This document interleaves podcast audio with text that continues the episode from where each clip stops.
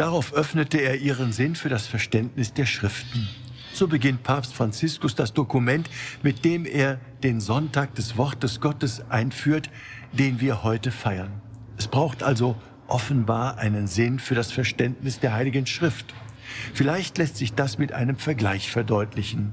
Stellen wir uns vor, da ist ein verliebtes Pärchen. Sie heiraten, sie verbringen ihr Leben miteinander, sie bekommen Kinder. In einer kleinen Kiste sammeln sie Erinnerungsstücke an das gemeinsame Leben. Briefe, die Karte vom ersten gemeinsamen Kinobesuch, die Hochzeitseinladung, der kaputte Spiegel vom ersten gemeinsamen Auto, das bei einem Unfall Totalschaden erlitt und bei dem einer der beiden nur knapp überlebte.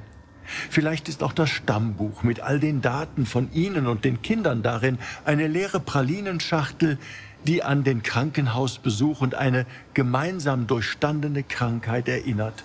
Ein Zettel mit den jeweiligen Lieblingsgebeten, vielleicht ein Zeitungsausschnitt. Wir können uns vieles vorstellen, was in dieser Kiste liegen könnte.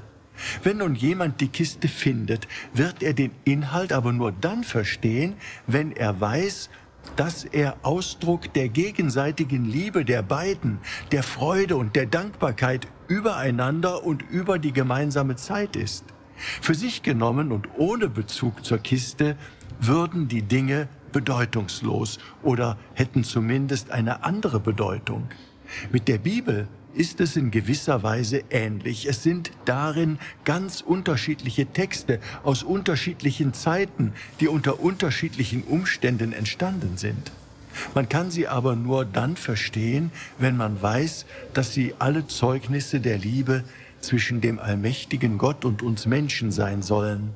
Wenn wir das glauben, dann können wir durch die Texte der Bibel noch tiefer verstehen, was es bedeutet, dass Gott eine Liebesbeziehung und eine Geschichte mit uns Menschen haben möchte, auch heute noch.